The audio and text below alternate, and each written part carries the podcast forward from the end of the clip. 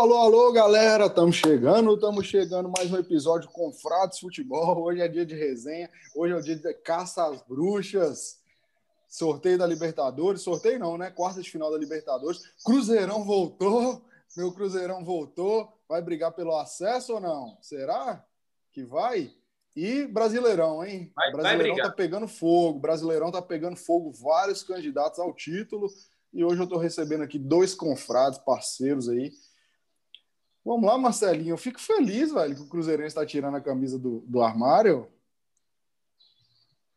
Felicidade momentânea, né? Boa tarde. Bom dia ainda, né?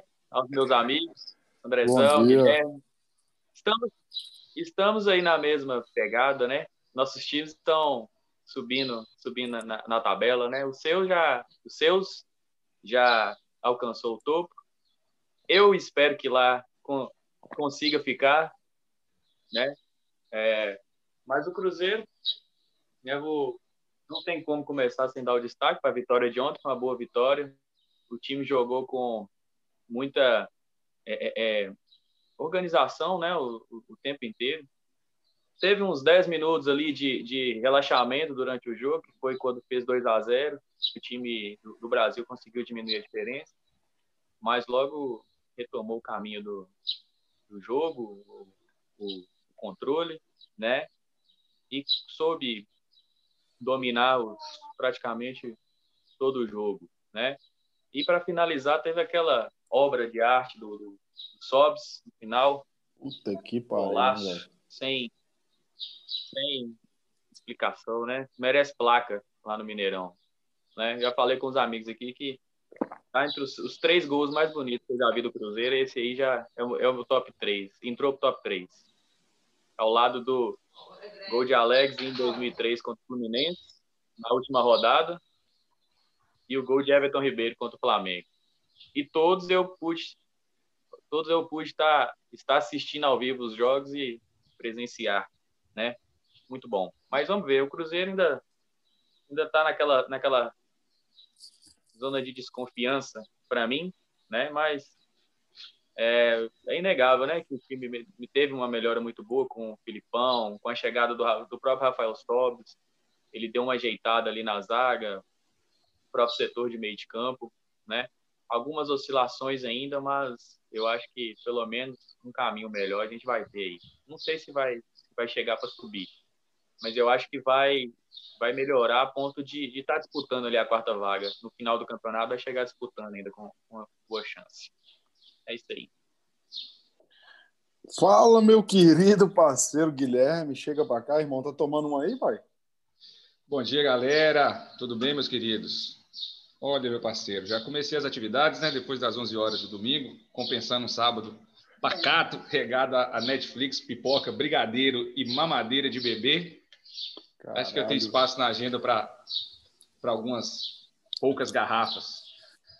Bem, gente, a gente já comentava nos bastidores, o, o meu destaque vai para como em um mês as mudanças nas comissões técnicas, elas colocam por terra muitas das, das conjecturas que a gente desenhou e acho que a gente tem um, uma resenha diferente com novos cenários para as, competições que a gente comentou no, no último episódio que participamos. Então, tem muita novidade. Aproveitando o destaque do, do nosso querido Galo, o time do Cruzeiro, para mim, entra onde deveria estar desde o início do campeonato, numa posição intermediária, pelo menos para o assunto não ser rebaixamento. O ano, o ano seus, Galo, foi, foi. A gente gastou muito assunto relativo a isso e era um cenário totalmente surreal, né? Então agora a gente volta para o assunto que, que é até melhor no sentido da resenha, que é contar com a possibilidade do acesso de vocês, que é acompanhar os times que também disputam a subida do eventual Havaí. Estou acompanhando de perto, torcendo demais para o meu novo queridinho da Série B, o Sampaio Correia, que já é o meu favorito aí para uma das vagas do, do acesso. E a perspectiva é boa. Acho que vocês têm um longo caminho pela frente ainda. Ainda considero que a probabilidade maior de vocês ficarem mas também imagino e vejo que o universo está colaborando com o nosso cabuloso, porque os times que estão ali rondando entre quarto e sexto, sétimo colocado, estão fazendo uma força violenta para não subir ano que vem. Acho que a galera já está com medo de cair em 2022 e está preferindo já, já ficar na, na Série B para economizar tempo. Esses são os meus destaques iniciais também, galera. Você falou tudo. Só eu não, não vou profetizar, não. Fala aí, Galo. Só completando o raciocínio de Gui, faltou. Eu acho que a Série B já tem duas vagas certas, que é Chape e América, e mais duas vagas aí que vai lutar. Vai ter muita gente lutando por elas aí. Né? Guilherme falou do Sampaio Correio, eu não acredito que seja um time que vai chegar no final para subir, né? apesar de ter uma, uma sequência boa. Mas falta duas vagas para o acesso, na minha opinião. Verdade, viu? O pau vai quebrar aí na Série B, eu acho. Eu falei que antes da gente entrar ao vivo, é óbvio que daqui a um mês a gente vai ver quem tá, estava certo. Mas eu falei que acho que Cruzeiro e Guarani vão chegar para brigar por essa vaga aí, até porque não que Cuiabá, Juventude estejam mal, eles estão bem, mas eles já estão, a diferença está diminuindo enquanto eles estão ali, né? Ganha uma, empata uma, perde uma. Cruzeiro e Guarani ganha duas, empata uma. Ganha duas, ganha, né? Então, Cruzeiro e Guarani, apesar de estar em décimo e décimo primeiro, para mim eles estão pegando o elevador né? e pode ser que briguem. Agora vamos lá, a gente vai começar aqui falando a respeito de Libertadores, Taça Libertadores da América. No episódio que vocês vieram, a gente fez ali o sorteio e os prognósticos. E como a gente previa, um mês é tempo pra caramba. Então as coisas mudam muito rápido. E para começar, a gente vai falar do único confronto que não está definido e que é o mais surreal, que é aquele galo que você previu como grande confronto, mas você previa que Eduardo Cudê ia estar no comando. Ah, e aí, que loucura. Cudê saiu, eu não acreditava que isso aconteceria, mas menos ainda o seu substituto. Gente boa, Abel Braga, mas o que dizer aí desse confronto Inter e Boca que jogam agora no dia 9, quarta-feira, lá no La Bombonera, e como que as coisas mudam em um mês, hein, irmão? Mudam em um mês. O que dizer para mim é que está definido. Eu, sinceramente, não acredito no Internacional tendo força suficiente para ir lá na, na Bomboneira e virar o jogo, né? É, há um mês atrás a gente falou que seria um grande confronto, mas depois dos, dos últimos acontecimentos, a saída do Cudê, o time se desorganizou, né? O time perdeu aquela aquela organização tática que tinha, né? E mais ainda com a vinda do Abel Braga, que para mim foi uma coisa inacreditável no momento, para te falar a verdade, né? Você tem um time ali todo ajustadinho, todo no eixo, jogando de uma, de uma forma, um futebol até certo ponto, é, é, é, é vamos dizer, moderno, né? As ideias modernas, né? É, e aí você muda um treinador completamente diferente do que do que estava sendo feito, né? E mudou a cara do time para pior, na minha opinião, né? Hoje eu não vejo o Inter como tendo chance de, de chegar lá e conseguir virar o jogo contra o né? Até o próprio Thiago Galhardo também, que a fase estava lá na, nas alturas, né? Parou de jogar, parou de fazer gol, né? É, coisas que não, não ajudam, né? É, mas é isso, eu não, não, não, não vejo o Inter tendo forças para virar o jogo lá contra o Boca. É, você tocou em dois pontos aqui que eu acho que dá para a gente trabalhar. O primeiro é Abelão. Eu juro para vocês que outro grupo de futebol que eu tenho, que é o Resenha Esportiva, que na hora que mandaram, ó, ó o Galo. Quem é esse convidado é, especial aí, Galo? Bernardinho. É um pequeno galinho. Acabou, acabou de acordar aqui, galera. Ó, mais um flamenguista aí pro mundo, será? Sai fora. Cruzeirense. E, cara, eu juro para vocês que eu achei que era meme ou fake news, cara. Eu não estou brincando. Eu jurava que os caras do grupo estavam zoando. Eu comecei a rir e coisa e tal. De repente eu entro no perfil do Confrades e eu vejo o Internacional confirmando ele como técnico. Aquilo ali para mim foi um choque. E o segundo ponto para a gente escorrer é o seguinte. Espero que os amigos confrados podem dar opinião aí nos comentários, falar com a gente. É impressionante o quanto que treinador faz a diferença para jogador. Por que, que eu estou dizendo isso? Thiago Galhardo é um jogador comum. Ir para a seleção brasileira é uma atrocidade. Inclusive, eu não torço contra ele, eu espero que ele tenha muito sucesso na carreira dele, mas eu acredito que ele é aquele na Europa chama de one season guy, né? Que é o cara que tem uma temporada estratosférica na vida e não repete ela. Aqui no Brasil já tivemos Josiel, Dil, né? Essa turma aí que faz uma temporada o próprio fora Pablo, da curva. muita gente. Pablo, entendeu? E outra coisa, até reflete nos jogadores, né? Vários jogadores do Inter estavam jogando mais do que jogam. Isso era graças ao trabalho que vinha sendo feito. E aí, o que, que vocês acharam, velho? O que, que tem para falar de um presidente que substitui Cudê por Abel Braga? Não adianta tentar achar uma explicação.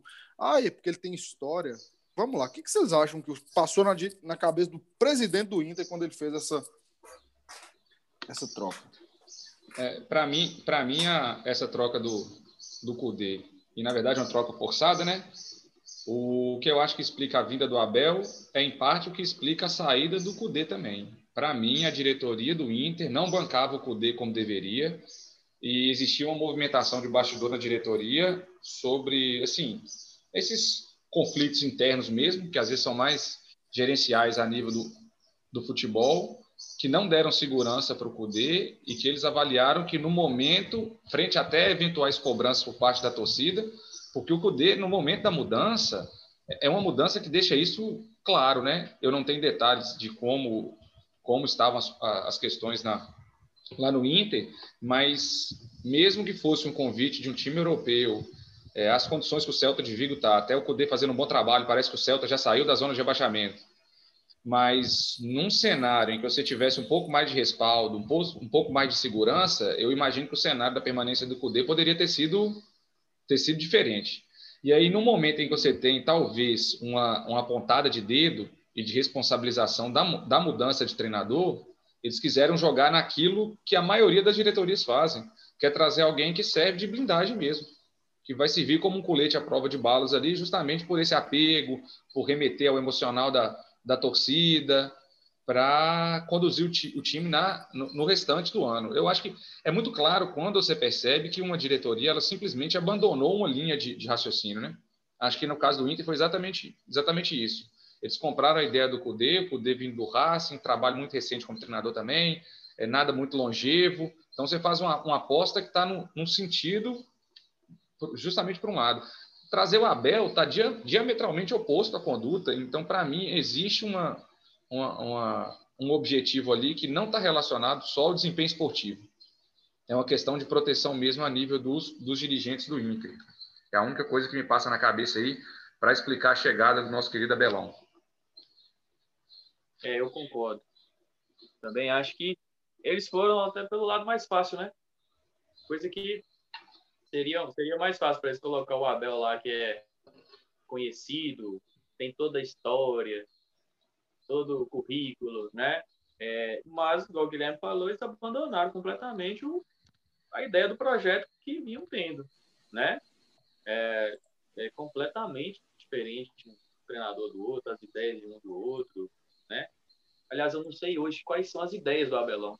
Eu falo assim, o que, que o Abelão faz hoje? Né? Quais são as ideias? Quais são os princípios dele? A gente não sabe. Né? Tava até vendo outro dia os comentaristas discutindo isso. Você não qual qual é a ideia que o Inter tem de jogo hoje? Você não sabe, né? Por dedo você tinha, né?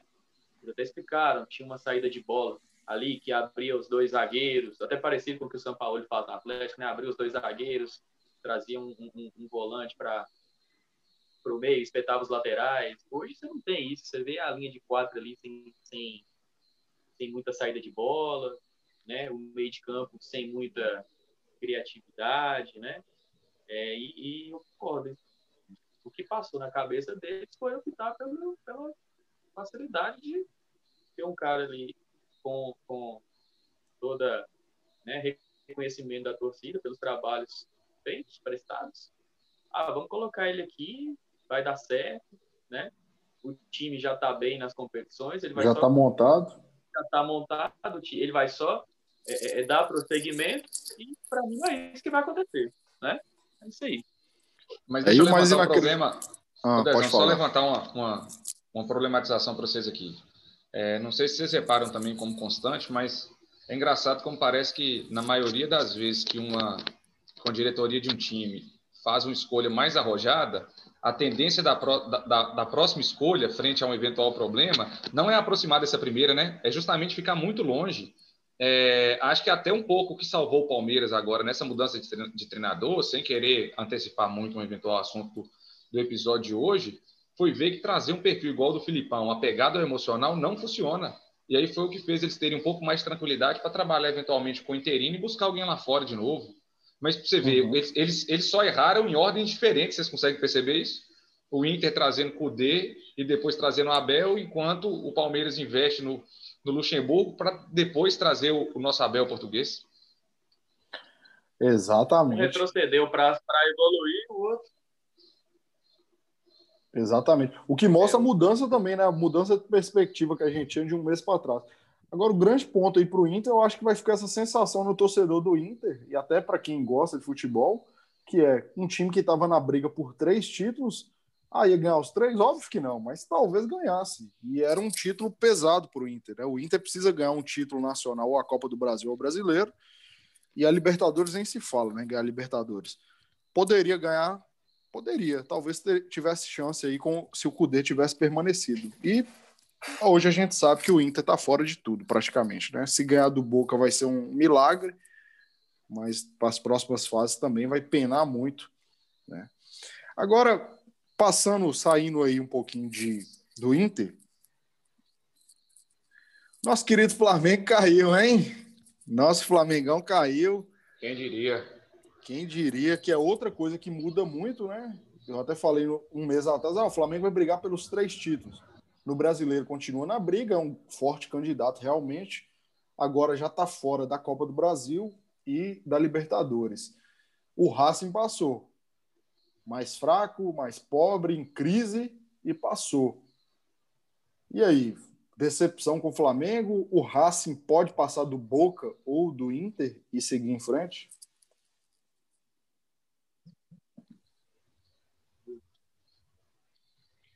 Eu, eu acho que o Racing tem condição de passar sim. Acho que, que em mata-mata esses confrontos emblemáticos, como foi o do Flamengo, eles permitem que, que os times que têm um certo couro possam, uma certa carapaça, possam cacifar mesmo com as, com as vitórias. Não é aquele que você espera que se passar vai perder logo ali, como é o caso do Libertar, por exemplo. Se eu não estou enganado, fiz aposta no Libertar contra o nosso querido Jorge Wilstermann, apesar do, de alguns animados aqui no último episódio. Mas é um time que a gente sabe o tamanho, não espero que ele avance mesmo. Mas acho que o Racing, frente a um confronto com, com os possíveis próximos, próximos adversários, teria condição, sim. A questão da, da queda do Flamengo, é, eu atribuo muito a, a, um cenário de turbulência mesmo, de troca de comando. É, eu tenho minhas dúvidas que se o, o Domenech tivesse ficado, se o resultado não teria sido levemente diferente. É, sei que os flamenguistas odeiam o Domi. Todos os que eu conheço, não tem um, um flamenguista que faz a defesa do Domenech, mas eu também consigo imaginar que a análise desses queridos flamenguistas está muito contaminada com o cenário do ano passado. E talvez o que, o que atrapalha um pouco as nossas análises, até a do último mês, foi justamente pensar que o Flamengo do ano passado é o Flamengo que vai perdurar para a vida toda. Talvez justamente aquilo que não vai acontecer de novo tão facilmente seja o Flamengo do ano passado. O Dezão acabou de, de remeter a um termo aí dos, dos jogadores de apenas uma temporada. A gente tem desempenho de alguns times que também são relativos a apenas uma temporada. A temporada, como foi conduzida ano passado, com a presença do nosso querido JJ, ela, tá, ela, ela é muito difícil de repetir. Eu não falo nem só a nível de título, né? Porque isso eventualmente vai acontecer de novo, mas o nível com que os jogadores jogaram, alguns jogadores que, que, que existiam até uma áurea muito grande com relação a, a, ao desempenho, como é o caso do Gabigol. E ele conseguiu ajustar o time em todos os sentidos. É, aí acho que de toda maneira o teto do Flamengo era muito alto, sabe? Pra, o teto não, a, a linha ali, né, para se manter era muito alta. naturalmente ele volta para um desempenho mais de média, e aí o que acontece um pouco também, terminando a, a minha análise, são questões circunstanciais. Perder para o Racing foi circunstancial no sentido de que o Flamengo conseguiu ter bons momentos de jogos, chances de gol, e sofre um gol ocasional de uma bola parada, numa falta do nosso querido Rodrigo Caio. Uhum. É, então, assim, por, por, detalhe, o Flamengo não, talvez não, não estivesse é, na próxima fase da Libertadores. No caso do confronto da Copa do Brasil e, na disputa com o São Paulo, também uma questão circunstancial no sentido de, de alguma maneira, o São Paulo ter conseguido estabelecer ao longo dos últimos anos aquele papel cruel de ser um time que é a pedra no sapato do outro, independente de como os times estão. Se um está muito melhor do que o outro, se um tem ganhado o título e o outro não. Se tem um time que, para nós, torcedores do São Paulo, não estava sendo ruim jogar, chama-se Flamengo, apesar da nossa terra arrasada. E aí é onde eu acho que foi um, um pouco a questão ingrata para a chegada do Rogério. O Rogério chega, para enfrentar um time que tinha acabado de eliminar o time que ele estava, uma situação até meio rocambolesca, um negócio meio novela mexicana, é como seu ex-namorando, o ex namorando com a irmã da protagonista e agora vão viajar, é trem de doido. Acho que isso pode isso ser. é louco, né? E, e aí só eliminado fazendo... pelo mesmo time duas vezes, na mesma competição. Pois é, e fazendo só o último link de como é que a gente conversou, né? De, no caso do Inter, como um treinador influenciava demais o desempenho dos jogadores como, como o Galhardo. Eu também consigo imaginar que o elenco do Flamengo é muito bom, só que existem diversos jogadores que têm uma influência gigantesca de treinador para o desempenho. E aí, Exato. apesar deles serem bons, eles não têm um desempenho agora que é como se fosse assim, aquele desempenho avassalador. A gente tem um Bruno Henrique que volta para um desempenho dele no Santos, onde ele era um bom jogador, mas não era ovacionado. Ano passado, o Bruno Henrique estava tirando bola aí que a gente não sabe da onde. Esse, esse Gerson estava parecendo o canhotinho de ouro. Assim, tinha muito tempo, eu já gostava muito do Gerson, mas o, o que o Gerson jogou ano passado, por uma posição que você tem muitas vezes é, caras pouco iluminados, com o talento que ele tem, nossa, que delícia de ver ele jogando. E aí você tem uma mudança de treinador, uma mudança de ano, e é um time bom, elenco fortíssimo, mas sem aquele brilho que, que acontecia no ano passado. Que é o que você falou, né, velho? Também a gente tem que notar, eu falava muito isso com o pessoal, que todos os jogadores do Flamengo em 2019 jogaram mais do que eles jogaram a vida inteira. Perfeito. Você pode falar um ou outro caso. Então foi a melhor temporada, tirando assim, né? Óbvio, Felipe Luiz e Rafinha, que já no passado do auge, mas todo mundo ali jogou mais do que jogava normalmente, ou, ou já tenha jogado. E para manter aquilo ali, aquele nível de performance e os outros também evoluindo. Agora, interessante isso que você falou do Rogério Senna é que eu não sei o que aconteceu, mas essa ida de Rogério Senna para o Flamengo, ela proporcionou um efeito no São Paulo. É o que é inacreditável. Acho que os, os candidatos a presidente, a torcida, os jogadores, todo mundo, aquela sombra Rogério Senna desapareceu. E a partir de então ele virou nosso rival. Rogério Ceni é nosso rival, porque ele é técnico do Flamengo hoje.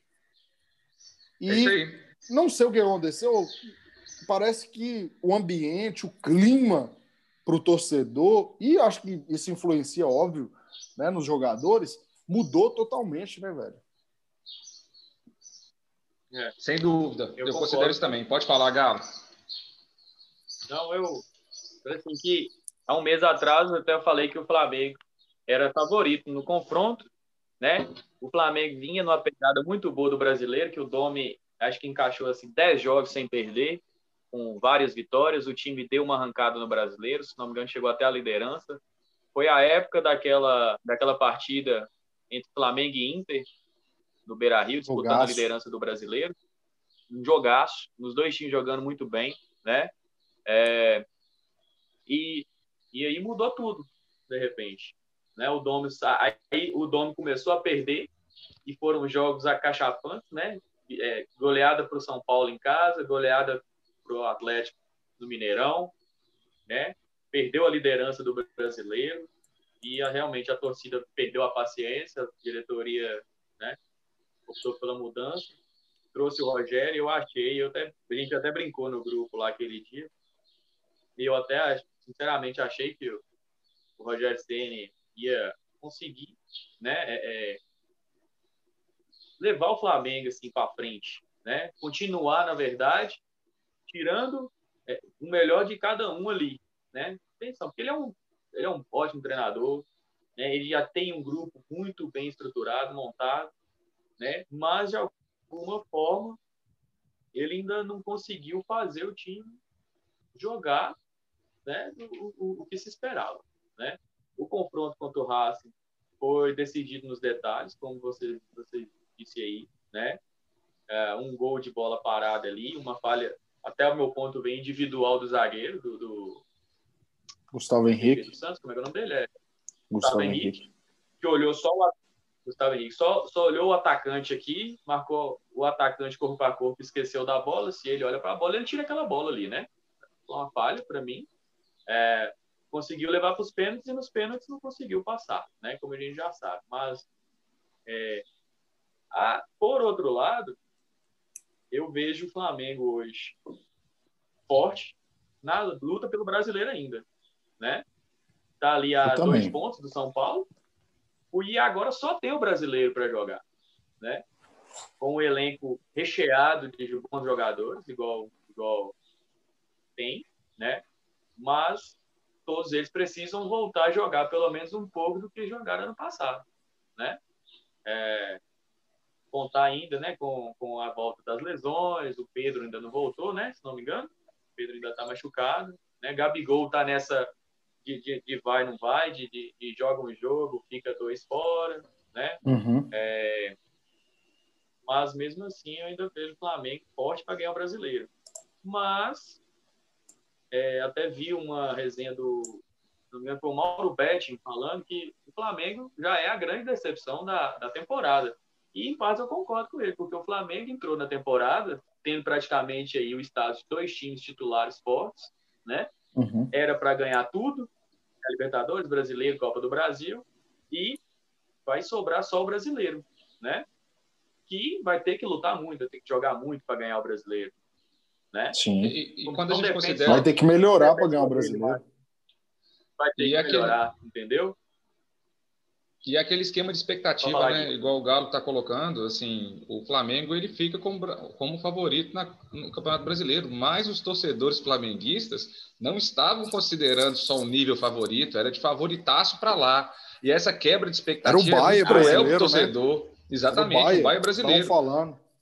E aí, quando você tem um time que é favorito, mas está ali em segundo e terceiro, disputando com o São Paulo do Diniz e com o Galo que não ganha o brasileiro desde 71, para o Flamenguista isso aí tá, é quase uma ofensa. Imaginar que esse seria o cenário do ano passado. Eu sei que o, o Flamengo sofreu muito com, a, com o cenário de pandemia, eu de fato imagino que se a gente não tivesse a, os problemas com a Covid-19, o Jorge Jesus teria ficado acho que o bichinho está amargurado lá naquele Benfica, até se perguntando até hoje, falar assim, por que, que eu não tive um pouquinho mais de paciência e resolvi ficar mais uns três meses sem futebol no Brasil? Eu, eu tenho, assim, um, essa percepção pessoal, só impressão mesmo. E no caso do Rogério Senna ter ido para o São Paulo, eu acho que é uma carta de alforria, ter ido para o Flamengo, é uma carta de alforria violenta para o São Paulo. A gente já viveu isso, né? Assim, quando a gente pensa em corporações, organizações e, e a gente pessoalmente, viver na sombra de alguma coisa é muito triste é muito ruim, é um clima muito tenso. Aí, nesse ponto, é, é, é uma das coisas que, que me ajudam a, a abonar um pouco o desempenho do Diniz em alguns momentos no São Paulo. acho, acho o trabalho dele nada de fantástico, um trabalho questionável em diversos pontos. De fato, vive a melhor fase e acho que muito é porque surge uma perspectiva natural dele ser reconhecido como um bom profissional, mesmo que ele saia no início do ano que vem por ter conduzido bem o time, ter feito o torcedor aproveitar um, uma reta final de campeonato. O São Paulo, poxa, vai, eu estou fazendo os cálculos aqui, a gente vai passar a véspera de Natal e de Réveillon assistindo semifinal de Copa do Brasil. Olha que tem maravilhoso, delicioso, no meio das, uhum. das festas de família, apesar da gente não se encontrar presencialmente, poder aproveitar dessa, dessa dinâmica do campeonato. Então, isso já o coloca num patamar diferente, mas muito pela própria ausência do, do Rogério. E aí acho que isso vai ser saudável, inclusive, para a próxima próxima diretoria, de não contar Sim. com a pessoa que aí você faz um planejamento em algo que não foi nem conversado. E acho que o Rogério está certíssimo de não esperar de ter Lógico. que manter com a vida dele, e o São Paulo também parar com essa de que vai ter um ente salvador que vai mudar o time. As coisas não funcionam dessa maneira. É o, é não o funcionou processo, com ele né? quando aposentou, exatamente. É, talvez a gente tenha um comportamento. Se a gente tiver que simplificar, a gente tenha muito mais um comportamento é, ruim da diretoria se a gente quiser caçar um único motivo que justifique o São Paulo tão mal durante todo o tempo. Mas o, o, o, futebol não é tão simples e a gente precisa abrir um pouco mais esse leque de ações aí quando você pensa num time mudando de, de conduta ou de, ou de patamar. E era o que Daniel Alves vinha falando é. muito, né? Daniel Alves falava muito disso, velho, tem que acreditar no processo do trabalho, vai ter que ser evolução. Ele falou, não adianta achar que vai virar o Flamengo, trazendo um, dois, três jogadores do dia para a noite. E acho que no meio desse tempo aí, nesse período, esses caras eles ficaram muito. Eu não sei se São Paulo vai ganhar, né? pode ser que não ganhe nada, pode ser que ganhe, mas eu acho que os jogadores eles passaram a acreditar muito na questão de, velho, nós vamos entrar para a história se a gente ganhar alguma coisa, a gente tem que fazer um nível de comprometimento maior do que tudo. Que é o que é, todo se tem uma coisa, Se tem uma coisa que, que o Diniz faz muito bem, e isso até é o que causa um pouco de raiva na torcida e nos analistas, é que ele, ele não dá para negar, ele confia nos jogadores que ele tem. O São Paulo sofreu muito tempo com a zaga que, que ele escalou no primeiro momento com os meninos, é porque ele não abria mão de contar com eles e confiava nos, nos garotos, mesmo com atuações fracas e que careciam de uma de um de um ajuste. Então, talvez a rapaziada acreditou nisso e acho que isso, pelo menos, é um fruto que o São Paulo vai colher, porque o que ele está fazendo com os jogadores de Cutia é um negócio assombroso. O São Paulo sempre consegue fazer boas inserções, os meninos sobem bem, é, mas a gente percebe que vem para dar certo só aqueles caras brilhantes mesmo. É, que até na época do Rogério foi um dos, dos, problemas que ele sofreu, foi de ter o time descomposto por causa das joias que foram vendidas rapidamente. Nesse time de São Paulo, você tem muita gente de Cutia que não é craque, que é um é. bom jogador e que está melhorando a cada dia, mas que são jogadores até que vão permanecer no elenco aí, se tudo der certo, quatro ou cinco anos. Verdade. que não vão abrir o olho de nenhum europeu, que não é nada de absurdo. Mas Os dois meninos vou... na zaga. Fala, Galo. Eu vou fazer uma observação com o trabalho do Diniz. Ele treina. Ele treina o time, ele sabe preparar os garotos. Nós está falando, entendeu? Esse trabalho de insistência não é só insistir por insistir. É insistir, mas preparar. Entendeu? Os caras vão lá, os caras vão mal, os caras erram, mas dá continuidade, o Daniel Alves falou, dá continuidade, é um processo, entendeu? Ele treina, ele prepara, uma hora o resultado vai aparecer, né? Pode ser que não ganhe nada, pode ser que ganhe Brasileiro e Copa do Brasil, né? Mas que hoje o São Paulo, para mim, é um time, né? Que assim volta a ser confiável no quesito de, de estar disputando os títulos, né? Para mim hoje é hoje, dezembro, né? Daqui a um mês pode mudar tudo que a gente está falando.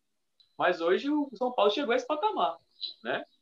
É trabalho, tem que treinar, tem que né, é, é, é, errar, tem que continuar, insistir, insistir, insistir, né? É, aí o trabalho vai aparecer uma hora ou outra, né? Coisas que praticamente nenhum time do Brasil fez, né? A torcida do São Paulo massacrou muito tempo a diretoria, querendo a cabeça do Diniz. Todo jogo, toda eliminação, todo mundo falava: ah, essa é a última do Diniz, vai ser mandado embora. E a diretoria bancando o cara, né? Uhum. Posso estar errado, vocês são torcedores, sabem. Mas uma hora. Na verdade, eu acho que essa decisão, eu acho que essa. Verdade, Galo. Só fazendo um complemento, acho que essa decisão está até mais nas costas do Raí, e aí eu li algo essa semana que eu concordo muito, que talvez esse tenha sido o maior acerto do Raí em toda a gestão dele como, como gestor do futebol, foi ter bancado a permanência do Diniz, que não foi uma decisão fácil, ele comprou a ideia e hoje a gente colhe os frutos no sentido de um futebol melhor, né? E aí eu, eu, eu também problematizo essa questão para vocês, que tem muita gente que acha que, o, que a perspectiva do futebol ela tem uma dinâmica muito finalista, né? Que a gente tem que discutir enquanto torcedor em cima de título que time ganha.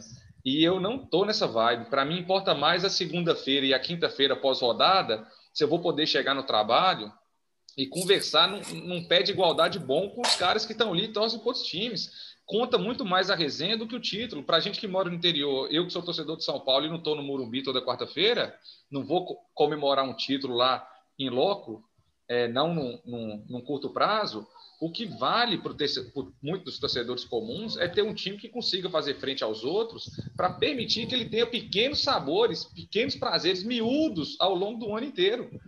Você vai perguntar agora se oferecer uma taça Guanabara para o Botafoguense, se ele quer, que se isso vai salvar o ouro dele? O coitado do Botafoguense está amargando mais um ano aí, ué.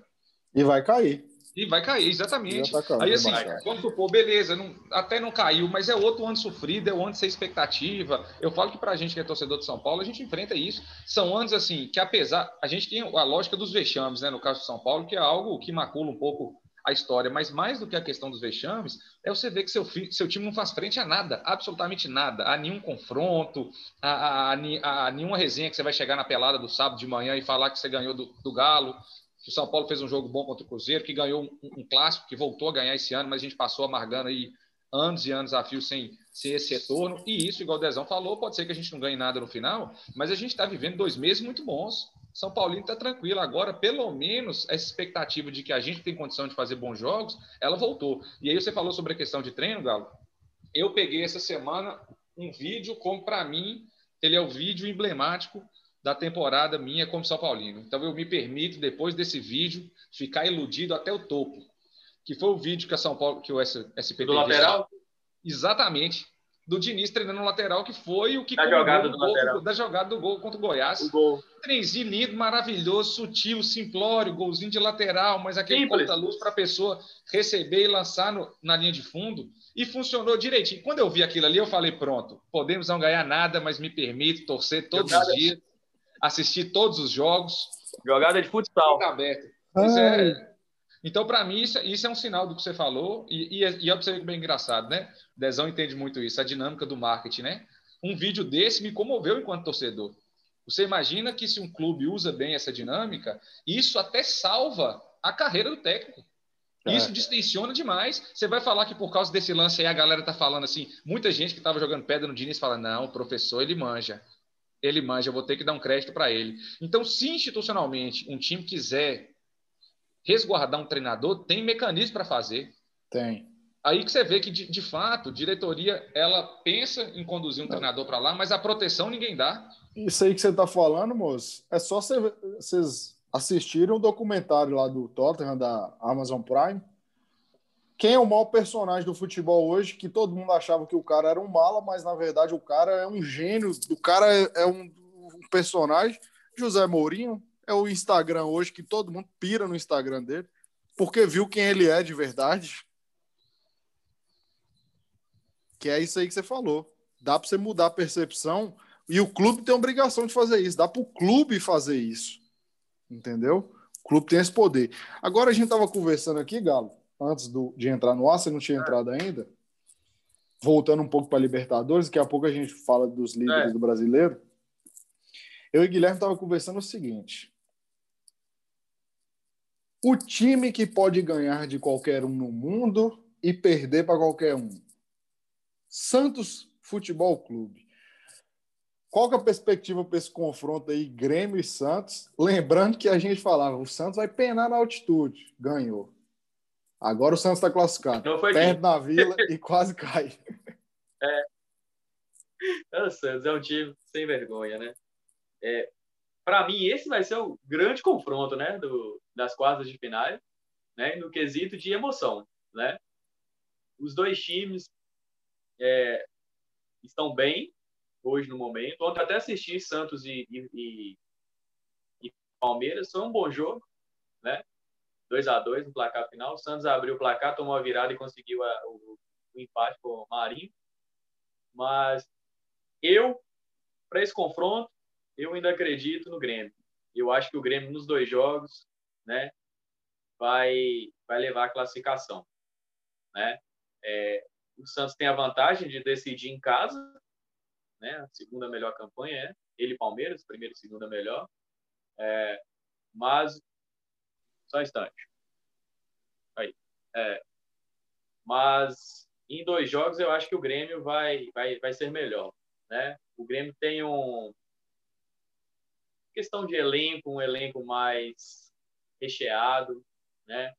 Uh, vem jogando um futebol melhor alguns jogos, né? o Renato conseguiu de novo colocar o Grêmio para disputar três títulos. De novo. Inacreditável. Né? Ano após ano. Inacreditável. Né? Ele colocou. E para mim, tá na briga do brasileiro também. Também. Tá na briga do brasileiro. Né? Para mim, tá na briga. É, ele, como diz, ele só errou a data, né? Mas a previsão que ele fez e ia estar disputando os tris, ele está disputando os títulos, né?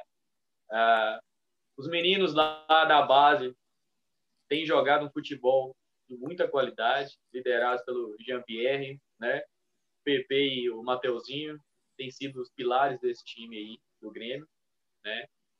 Então, eu acho que, que vão ser dois confrontos equilibrados. Equilibrados, mas eu acredito no Grêmio. Eu vou apostar no Grêmio.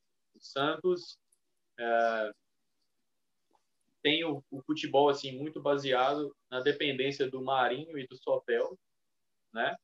É, ontem foi assim o jogo que eu assisti, o Marinho, só o Marinho que, que, que quando pegava na bola criava alguma coisa e sempre saía boas jogadas, né?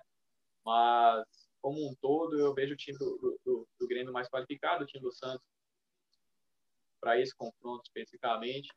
Eu acredito que vai vai passar por dificuldades né, na questão de, de, de, conduzir os dois jogos, de conduzir é, é, as ações do jogo, de, de se, se, sair atrás, de, né, de, chegar para reverter um, um, um, um, resultado na vila, na vila, né? Eu acho que, que eles vão, vão ter mais dificuldade do que se fosse o Grêmio, né? Nessa, nessa situação, né? Vou ficar com, com a minha aposta no Grêmio. Show. E você, Gui? Uai, bicho, se for pela minha torcida, como eu tinha anunciado já no, no último episódio, eu estou torcendo para o Renato perder tudo esse ano. Acho que, de fato, ele teve uma ascendência aí no último mês, mas se ele. Assim, é difícil, né? A gente fica cobrando o cara, mesmo que ele tenha resultados bons, como é o caso dele, de permanecer nas três competições. Mas eu avalio que ele podia, pelo menos, pelo menos, ter dado um pouquinho mais de sangue em alguns outros algumas outras questões, inclusive de tentar já abocanhar um pouco mais o brasileiro. Se o Grêmio, para variar, não perde alguns jogos bobos no início do, do, do campeonato, como acontece todo ano, ele estava brigando na liderança. E assim, para mim, o Grêmio só continua como poss possível postulante ao título brasileiro, porque nós estamos numa pegada de um campeonato em que o líder tem uma quantidade de pontos menor do que os outros líderes dos anos passados, e você tem aquela sensação de que ninguém está querendo ganhar. Você tem aquele líder que perde, o confronto direto que investe segundo, terceiro colocado. Então, isso é o que faz o, o, o Grêmio parecer que ele tem essa, essa chance. Mas eu até coloco um, um ponto aqui. Se o Grêmio ele, ele, ele ganha um primeiro jogo, continua mais na, na Libertadores aí, pelo menos para a próxima fase, passando do Santos, para o Renato abandonar o brasileiro de novo, é mole. Para mim, o Renato ele está como favorito no brasileiro, porque circunstancialmente está ganhando, está fazendo bons jogos aí, mas vai ser a primeira, a primeira coisa que ele vai ceifar aí vai ser o brasileiro de novo, não tenho dúvida disso. É... Eu não faria isso se eu fosse ele, viu? Porque é. você falou, tem chance. Eu também acho que tem chance e dentro daquela dinâmica. Você não tem um time favoritaço no brasileiro, que você precisaria ter aquele fôlego gigantesco. Até poucos dias atrás eu achava que o São Paulo ia fazer um bom campeonato, mas não ia ter chance de ganhar, porque a gente tem, querendo ou não, o quê? é, mais de três quartos do, do, segundo turno ainda. Então é muito campeonato pela frente. Só que não está parecendo que já é mais uma questão de fôlego. Você não precisa ter um fôlego absurdamente grande. Você tem que manter uma certa consistência e é quase como se você pudesse contar que o vacilo ele vai acontecer. Você não vai ter que ir um desempenho precioso daquele favoritão que a chance sua de fazer isso é mínima. Então não tenho essa sensação. No caso tá naquela cara, né? Isso aí você falou, é aquela cara, ganha em casa, empata fora, é perigoso você chegar nas últimas três, quatro rodadas brigando pelo título. Exatamente, exatamente, sem muito segredo. No caso da Libertadores em si, eu acho que vai ser um confronto disputado. É, de fato, o Santos ele gosta disso, ele, ele, ele gosta de engrossar em situações difíceis. Acho que isso, a, a, o jogo no, na altitude com a LDU mostra um pouco desse perfil. O Santos não é um bom time para ficar administrando resultado, porque aí volta. Por exemplo, o Santos não é aquele time bom para decidir em casa. Se o Santos enfrentar o, o, o, adversário mais difícil, fazendo aquele jogo na Vila Belmiro, que é um jogo cruel, chato, horrível, que se o time não entra, o time adversário não entra muito atento, ele chega rapidinho e resolve o problema. O Santos resolver em casa já, já carece disso que aconteceu, carece, carece não, já possibilita o que aconteceu no confronto com a LDU. Se eu tiver que apostar, eu apostava em dois empates. Estou querendo esse confronto nos pênaltis. Pênaltizinho. E o Marinho fechando a, a, as cobranças com a classificação do Peixe. O Marinho, numa fase iluminada. Eu assisti o último jogo do Santos sem ser contra o Palmeiras. Acho que foi justamente o da classificação contra a LDU. O rapaz está ligeiro demais pouco toque ah, na bola, liso. corte Nossa. seco, liso. Velocidade. Tinha muito tempo também que eu não vi um cara que assim que parece que se apresenta com um porte físico tão refinado, tão refinado. E aí, e aí eu fiquei até pensando nisso, bem, de, de como é que a gente às vezes tem jogadores que se esmerassem um pouco mais nessa questão física, podiam mudar demais o, o patamar do futebol que eles, que eles, que eles apresentam. Ah, com é. certeza, velho. Eu vou fazer fazer uma observação que o Santos, né, pelo segundo ano consecutivo, sem grandes investimentos, passando por problemas financeiros, né, é, com o time limitado na questão de elenco, consegue estar tá disputando nas cabeças de novo. Ano passado foi a mesma coisa, né, com o São Paulo lá. São Paulo tirou leite e pedra, né? E esse ano tá do mesmo jeito. Cara, a sensação é. que dá é que é a benção do Pelé, né, porra? Que assim, que no que diz respeito ao futebol, o Santos não sofre pode sofrer em todos os aspectos, é impeachment de, de, de presidente, é bagunça no que for na gestão do futebol, mas parece que quando os caras pisam ali no gramadinho da Vila Belmiro, aquilo ali não tá pode escrever jogador, tem uma redoma, e isso, assim, é, é absurdo mesmo. E aí é um trem engraçado, né? Porque para mim, um dos últimos remanescentes da, da geração mais antiga de treinadores em atividade que desempenham um certo, um certo é, bom futebol, bons trabalhos, seria o Cuca. Só que eu já tinha abandonado essa visão do Cuca depois dos trabalhos no Palmeiras e no São Paulo. Só que no Palmeiras e no São Paulo era muito claro que, na verdade, ele não estava afim de treinar. Não era, teoricamente, falta de recurso. Então, eu acho que a nível de recurso, como a gente estava colocando, né? a gente não sabe o que o Abel pensa, o que, que o, o Lucha pode fazer. Acho que não estou querendo comparar o, o, a dinâmica do Cuca com esses treinadores mais recentes desse futebol dito moderno, mas se o Cuca tiver com vontade, com vontade, eu ainda acho que ele tem condição de fazer bons trabalhos. E acho que o que sabotou ele nos trabalhos anteriores foi justamente esse engajamento que foi menor do que, do que o esperado. Verdade, velho. Cara, eu não sei nem o que falar desse confronto aí. Por imprevisibilidade. Eu vou apostar no Santos por torcida mesmo. Vou torcer por San, pro Santos. Justamente por causa disso aí, né? Os caras mostra que os jogadores do Santos são extremamente comprometidos, que apesar de ser uma bagunça, um, uma desorganização daquelas, os caras honram a camisa do clube, então você tem que respeitar esses profissionais, né? Porque tá fazendo o que eles estão fazendo, as condições que eles têm. Eu acho que seria aí um não recompensar os vagabundos que acabaram com o clube, mas os atletas, né, que, que têm comprometimento com o Santos. Ia ser bacana o Santos chegar no semi, na final, quem sabe. E o confronto River Nacional é o mais desequilibrado de novo? River? Acho que não, né? Nacional aí tá surpreendendo. Passou do Del Valle. É, passou do Del Valle, né? Que a gente deu como favorito também, né? Uhum. Mas eu acho que no, no confronto contra o River, eles não, não tem, assim, nenhum grau de, de, de favoritismo, né? é uma equipe grande, já foi campeã da Libertadores, né? tem camisa, né? mas não, não vejo também o, o River parando nesse confronto. Né? O, o, o River é mais time, é mais, tem mais qualidade, tem um treinador que já conhece o, o, o grupo na palma da mão, né? É um time que, que, que vem aí vencendo Libertadores nos últimos anos. Uhum. Né? Então, eu, eu coloco o River como favorito. Acho que não tem para onde correr, não. E você, Gui? Na minha conta é, é, essa também. Acho que o Nacional passar é só aquela situação em que os planetas se alinharam, a Lua é a única nos próximos 200 anos. Fora isso, o, o River passa, passa sossegado.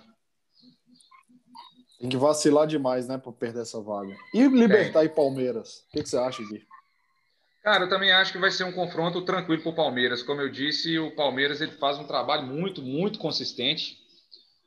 Acho que com relação aos mata-matas, pensando em dois jogos, eu não vejo o Palmeiras se apresentando com, um, assim, de forma medíocre. Acho que a chance de, de, de passar ela é, é grande. Eu fico me perguntando é se o fato de ter pego um Delfim com um futebol quase sempre profissional não amoleceu um pouco a carne aí dos, dos palmeirenses para o próximo confronto. Mas imagino, imagino que não. Acho que também vai ser um, um confronto tranquilo. E o Palmeiras ele tem que preocupar com o River e vice-versa. Acho que o confronto da semifinal aí vai ser um confronto interessante, já um confronto muito mais parelho. Uhum. O, o, elenco do Palmeiras é um bom elenco, com jogadores que já, já estão calejados, junto com os meninos que ascenderam esse ano. Então também não, não prevê dificuldades para o Alvi, Alviverde.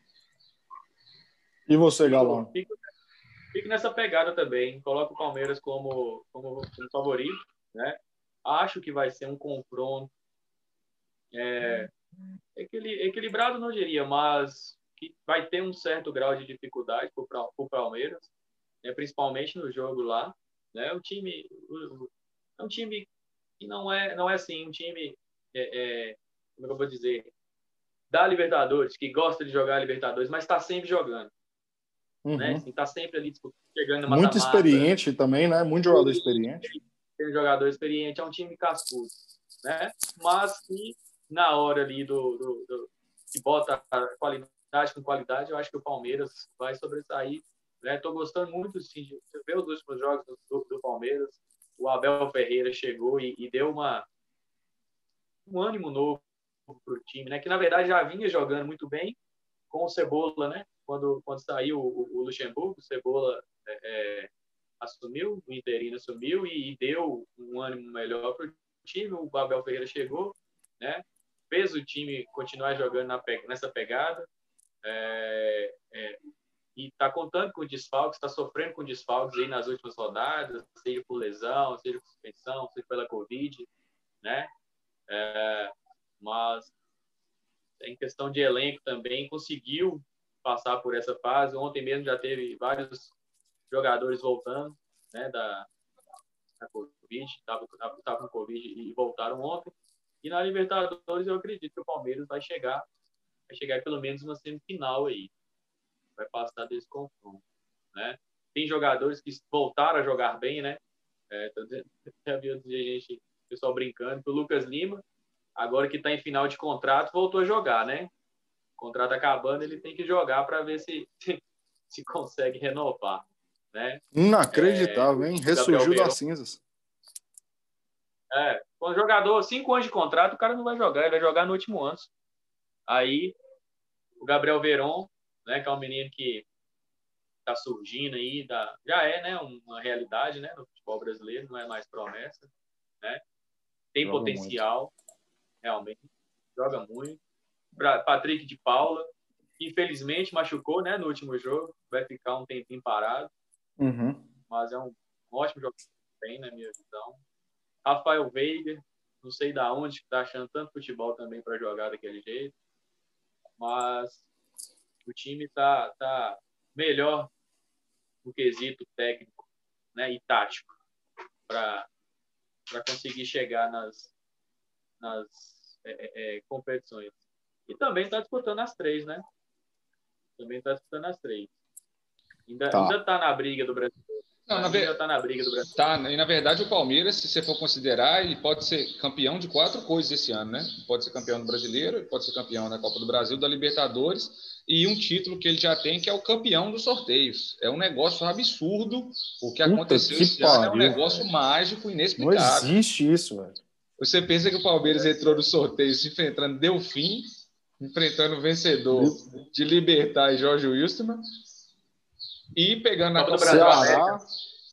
O América agora, América. passando o Ceará, pegando, pegando o América, que faz realmente uma campanha mágica, mas que isso pesa na hora do time entrar com um pouco mais. É, exatamente. Um pouco mais de tranquilidade. E aí é engraçado, né? De novo, a gente volta naquela menção de como o treinador ele influencia no, no futebol do, dos jogadores.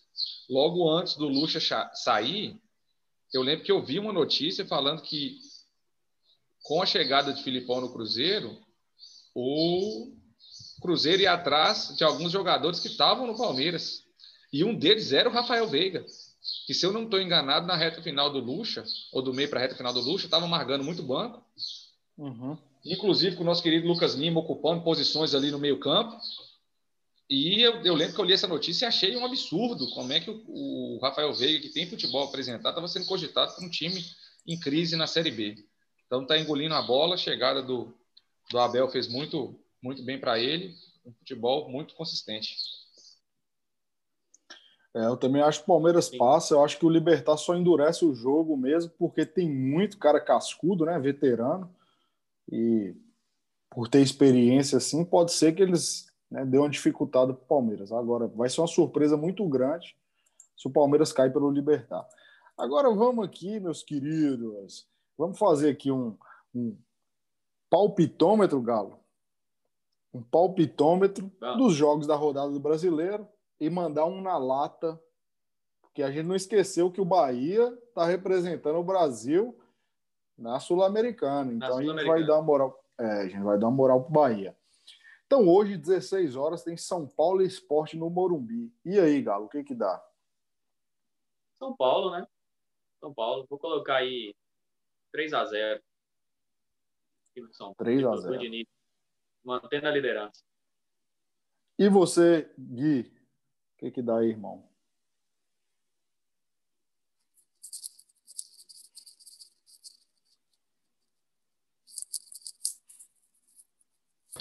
Meu áudio estava fechado, galera. Acho que hoje o São Paulo também passa mais uma rodada sem tomar gol. E a gente vai para um 2 a 0 Um gol em cada tempo.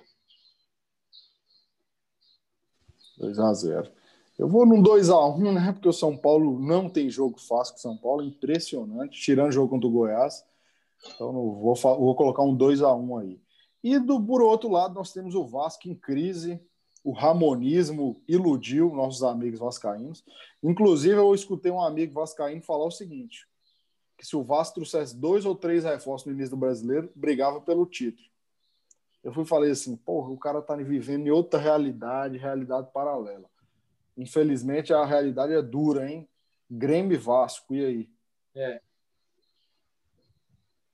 Para mim, jogo tranquilo também. Vou, Vou repetir o 2 a 0 E você, Galo? Vou ficar de Grêmio também. Grêmio também. Vou chutar aí uns 2 a 0 também. Vou ficar com 2 a 0 Aquele resultado clássico, né? É. Grêmio dominando o jogo. Eu vou apostar aqui que um, um, um 3 a 1 pro Grêmio, mas o que eu acho muito engraçado, sabe o que é? é ver os comentários depois. A torcida do Vasco ela tá querendo atacar o Sapinto, atacar não sei quem. Mas infelizmente, gente, a gente tem que ter senso de realidade. É igual o torcedor do Botafogo, é igual o torcedor do Vasco, o torcedor do Goiás. Quando o time está nessa situação, com essa qualidade que tem, não existe treinador que faça, faça milagre. Não, Por exemplo, uma das questões que eu questionava o Diniz, aí os caras, ah, é porque o time poderia render mais do que ele, ele rendia, muito mais. Por quê? Porque quando eu analisava o São Paulo e o investimento tinha sido feito anos anteriores, era para estar no G4, sim, G5, tinha que estar ali. E nos mata-matas, no mínimo, brigar. É o que está acontecendo hoje. Agora, Vasco e Botafogo, que situação, cara. Triste, né? Pode ser que os dois caiam, né? Eu até achava. Pode acontecer. Não, claro não, claro que ia disputar o título. Aquilo ali é fogo de palha, né? Mas eu não acreditava que o time do Vasco fosse é, chegar assim, a disputar rebaixamento, entendeu? Até porque, na minha opinião, tem time, times piores, né? Mas que conseguiram até aqui né, jogar um futebol melhor, um futebol mais consistente e está se mantendo ali afastado da zona, que é para mim o caso do Atlético Goianiense né? Verdade. Eu, para mim, no começo do campeonato, era o time que o primeiro rebaixado para mim é o Atlético Goianiense, uhum. né? E é, um, e é um time que está conseguindo jogar um futebol modesto, mas consistente, conseguindo alguns resultados bons, dificilmente perde dentro de casa, belisca um empate fora, entendeu? Tá ali se mantendo longe da zona de rebaixamento, né? O próprio Ceará, para mim, que ontem beliscou o Bahia lá dentro 2 a 0 uhum. né?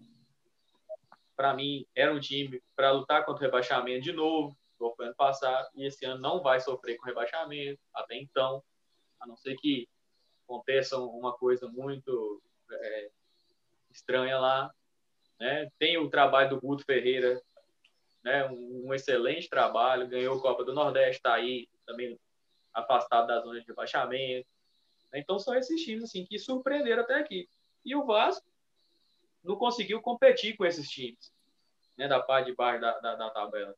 Mas, até por, por, assim, o Vasco tem um meio de campo interessante com o, o, o argentino. Como é que fala o nome dele, André? Só me, só Benítez. Benítez, né? Tem um ataque Trouxe outro lá, né? Mano. Como é que é? Trouxe outro argentino aí que, que é o jogou bem contra o São Paulo. Acho que é o Gil, parece. Isso. Tem um menino, o, o Thales Magno, né? Tem assim, tem alguma qualidade, não para disputar título, para ficar na, na, na, parte de cima da tabela, mas eu acreditava que ele ia ficar ali décimo, décimo segundo, terceiro, mas sem mas o problema Mas o problema desses times é que eles não, eles não fazem temporadas tranquilas, né? Não dá, é. o Vasco já está com problema de, de, presidência na justiça de novo. Não é urna, mas o trem não acaba. É um trem muito moroso, é difícil demais. E aí os caras não são iluminados igual o Santos. É difícil, não dá, gente. Não tem como, não. Não tem instituição que funcione é dessa maneira, não. Não dá, é totalmente impossível. E aí, quando você tem, apesar de alguns pontos, uma certa limitação técnica, é complicado. Eu acho que o coitado do Ramon teve foi um livramento, igual o pessoal costuma falar, do que ele ter que amargar uma temporada dessa com o Vasco. Mas eu não tenho dúvida que se o pessoal tivesse calibrado as expectativas do Vasco para a realidade, porque eu acho que muito é, é, é isso que acontece, você, uhum. tem uma, você tem a expectativa. No que você quebra a expectativa, o resultado oriundo da quebra de expectativa ele é sempre mais avassalador do que se a sua expectativa fosse mais baixa. E até, inclusive, o que eu acho que salva um pouco o Diniz, porque a expectativa do São Paulino é sempre a pior possível. Então, apesar do Diniz ter passado um tempo em crise, estava todo mundo achando, assim, todo mundo estava acostumado com aquela tragédia. E foi por isso que ele acabou não saindo. Se fosse uma expectativa um pouco maior, porque uma coisa é falar que o Daniel chegou e nós vamos ganhar tudo. Isso aí, beleza. Só doido vai falar um trem desse. Mas no caso do Vasco, o Ramon ele deu essa iludida na galera, o time começou bem. E não, e eu tenho certeza que se ele tivesse continuado, um cara que conhece a realidade do clube, que vai zelar até por essa questão de, de como o clube se apresenta, né, de tentar fazer o melhor trabalho, é, o resultado seria seria diferente. No caso do Ceará que você apontou, Galo, só uma observação antes da gente é, alongar demais o, o palpitômetro, é que percebam como faz bem os times regionais terem os principais adversários num bom nível. Vocês podem ter certeza que Fortaleza e Ceará vão viver a melhor década dele, deles com relação a título e presença na Série A. Vocês não precisam, não, não precisam ter dúvida. E aí o Rogério Senna ele tem dedo nisso, mas é o, o Fortaleza revezando com o Ceará essa vitória na Copa do Nordeste, fazendo bons campeonatos, o fato só de se consolidarem como forças que tendem a não sair do jogo é, da Série A já é um, já é um, grande, um grande ganho. Lógico. Um Bahia desse tá, um Bahia tá morrendo de saudade no Vitória. E é bom demais ver os times do Nordeste para mim, viu, cara? O time do Nordeste forte. Eu gosto muito lá do time do Nordeste. Merecia ter mais reconhecimento pela. Com certeza. Agora é manter esse trabalho, né, Galo? E se eles mantiverem aí, é. pode ir crescendo aos poucos. Sim. Não pode endoidar e querer gastar com medalhão, perna de pau, sugador. E falando em clássico, hoje tem um clássico em Galo e Inter, que eram no primeiro turno aí os dois né, brigando ali ponta a ponta pela liderança. O Inter, a gente já comentou aqui, desceu a ladeira, aparentemente está fora da briga, mas hoje tem a chance, né? Se é o dia para voltar, uhum. é ganhando do Galo fora de casa hoje. Fica quanto, Galo? Eu, como cruzeirense, quero que perca. Por mim, podia perder. Mas, falando é, é, na, na razão, eu acho que o Atlético ganha, né? Acho que o Atlético ganha, vai dominar o jogo, né? Uh, Vou apostar num 3x1. Vai tomar um golzinho, porque o time do São Paulo ele gosta de tomar gol. Né? Mas eu acho que vou chutar 3x1 para o Atlético. 3x1 Galo. E você, Gui? Bicho, isso aí foi exatamente o que eu imaginei também. Eu acho que o Galo hoje passa o carro, não, não deixa de levar um, um golzinho aí. mas também é um jogo que já é para separar, assim, já para colocar o Inter como se fosse no lugar dele, sabe? Que contra as maiores forças o Inter já não é, já não é, não é páreo mais. Claro que é, eu tenho colega atleticano que já está no chororô aqui, já fica prevendo algum tipo de tragédia. Eu acho que isso persegue um pouco esse time do Galo, apesar de estar com o São Paulo, que não dá para você imaginar quando é que o time do Galo vai dar um apagão e vai fazer um pequeno vexame. Uhum. Acho que se o Galo faz essa correção de conduta também, para de sofrer em jogos que poderiam ser melhor conduzidos, aí também vira, é, vira não, né? Se mantém tranquilamente como, como um dos grandes favoritos para o brasileiro. E aí, fica quanto? 2x1 um para o Galo hoje. 2x1 um, Galo. Eu acho que o Galo vai brigar até o final, mas você tocou num ponto que é o seguinte, né? Aquela, aquele, aquele dito vantagem que o Galo tinha, que era o único time que jogava só só jogava o brasileiro, é só o Galo treina, tem tempo para treinar. Isso aí tá indo por água abaixo, é porque outros, né, porque outros times, é, igual o Flamengo, por exemplo, o Inter provavelmente na próxima, não não vão mais né, jogar, vão ter tempo para treinar também. E aí é o que eu esperava que nessa época né? Era o Galo estaria na vantagem já na, na liderança aí, pelo menos uns, uns três pontos, quatro pontos na frente. E ele não conseguiu aproveitar esse momento, né? Concordo. Ele tinha que Agora deslanchar eu... para uhum. hoje, para hoje chegar nessa situação, tá com uma folga, né? Exato. Ele até conseguiu, certo, do, do, do, campeonato deslanchar, abriu, se não me engano, cinco pontos, foi a maior, a maior diferença, mas perdeu alguns jogos e, e não conseguiu se manter lá em cima, né? Porque hoje são dois pontos, mas se o São. É óbvio que se não existe, né? Mas se o São Paulo ganhasse esse jogo, seriam cinco pontos, ou seja, o que era para o Galo já ter uma vantagem, ele estaria cinco atrás. É. Eu vou apostar aí também aí um. Vou colocar um 2x1 um pro Galo aí, um vou falar que o Inter hoje vai querer dar endurecida, até porque a Belão não vai estar no banco, né? E clássico goiano, meu Goiás, infelizmente, né, o primeiro rebaixado, aparentemente, contra o Atlético Goianiense. E aí, Galo, o que que dá? Ah, eu vou apostar no Atlético Goianiense. Vou ficar com, com o Atlético. É um time, é um time mais consistente, né? 1 a 0 colocar. 1x0 Atlético. Golzinho. Dragão. 1x0 Dragão. É. E você, Gui? Ah, bicho, como hoje é, é, é, é clássico, um clássico goiano, o Goiazinho vai beliscar um pontinho no empate aí. Um jogo mais aberto, um 2x2. 2x2. Goiás, hein? Cheio dos experientes. Aquele menino do Galo tá lá, Gustavo Blanco. Foi pro Goiás, é. mas o Goiás tá rebaixado aparentemente, né? Cara, esse Gustavo Blanco, para mim, ele, ele é um jogador de grande potencial, mas deu muito azar na carreira com as lesões. Muitas lesões, aí, né? Se ele, muitas lesões. Se ele não machuca tanto, ele com certeza, eu acho que ele, ele, ele teria uma carreira mais de maior projeção. Infelizmente, ele ficou aí praticamente dois anos sem jogar. que pesa muito, né, várias, várias cirurgias no joelho. E quando ele machucou, eu lembro, né? Quando ele machucou no Atlético, ele estava jogando bem, ele era titular do time, né? Eu lembro. ele vinha jogando bem, meio de campo. Saiu numa, numa, numa fase boa da, da, da, temporada e não voltou mais. Não, ele é engraçado. Goiás, ele, ele, ele, me lembra o, o Rojas do São Paulo. Não sei nem se lembra, sabe quem é Rojas. É, o cara era um ponta direita que o São Paulo trouxe, jogava muito. Quando ele machucou, o São Paulo ah. despencou ah. com a Aguirre. E, velho, o cara nunca mais jogou. Tem mais de dois anos que o cara tá parado, velho. E ele tá no São Paulo ainda. E diz que tá para voltar, né? Inclusive, tá diz que a história dele tá. Diz que ele tá para voltar, terminar na recuperação. Parece que estavam até fazendo matéria em cima de, de, de, como é que foi a história dele, dessa, dessa persistência aí para recuperar, em cima desses Porra, problemas que loucura, físicos. hein, velho? Vou dar até uma procurada nisso aqui e mando para vocês depois. Agora, para a gente ir finalizando aqui, hoje, hoje não, né? Quarta-feira na Itaipava Arena tem o começo de Bahia e Defensa e Justiça. Quem passa, velho? Não, quem ganha? Quem ganha esse jogo na Itaipava Arena e depois quem passa? Para a gente matar. Eu, como conhecedor de Mano Menezes, né? Eu vou falar que o Bahia ganha de 1 a 0 lá e segura a classificação na Argentina. Naquele estilo Mano Menezes de mata-mata. Só ele sabe fazer. 1x0 em casa, 0x0 fora. 0x0, 1x1, empatezinho. Né?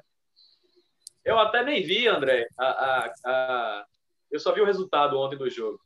Né? Bahia perdeu 2x0 em casa.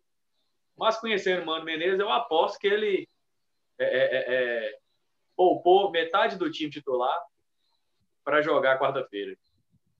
Conhecendo bem. Lembrando que... a escalação aí.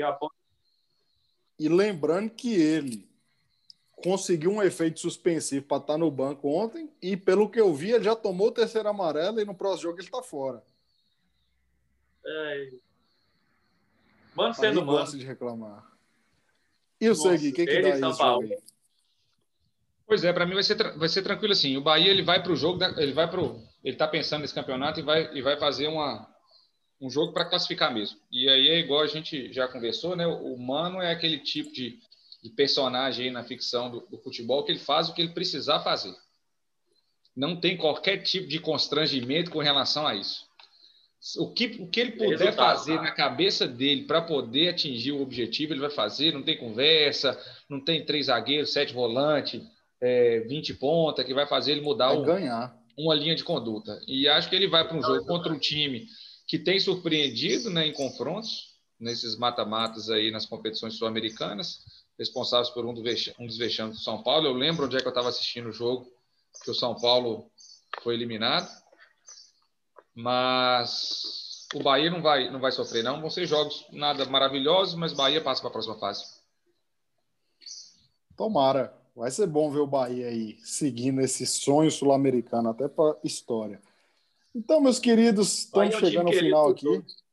todo mundo, velho. Eu tenho essa camisa do Bahia aqui. Estamos chegando ao final. Queria que pois vocês é, deixassem um registro.